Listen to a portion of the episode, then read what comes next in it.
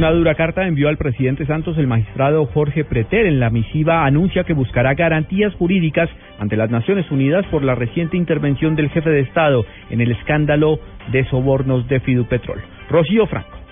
El magistrado de la Corte Constitucional Jorge Pretel Salhut le ha escrito una carta al presidente de la República, Juan Manuel Santos, donde ha descalificado el pronunciamiento hecho en las últimas horas por parte del jefe del Estado, en las que señala al Congreso de la República que se debe fallar en un caso perentorio todo lo que tiene que ver con la investigación que se realiza en el caso de Fidupetrol. Dice que esta situación evidencia la falta de garantías que él tiene ante la justicia y ante la ley y señala que por eso pondrá en conocimiento esta situación ante el relator de la ONU para asuntos de la independencia judicial.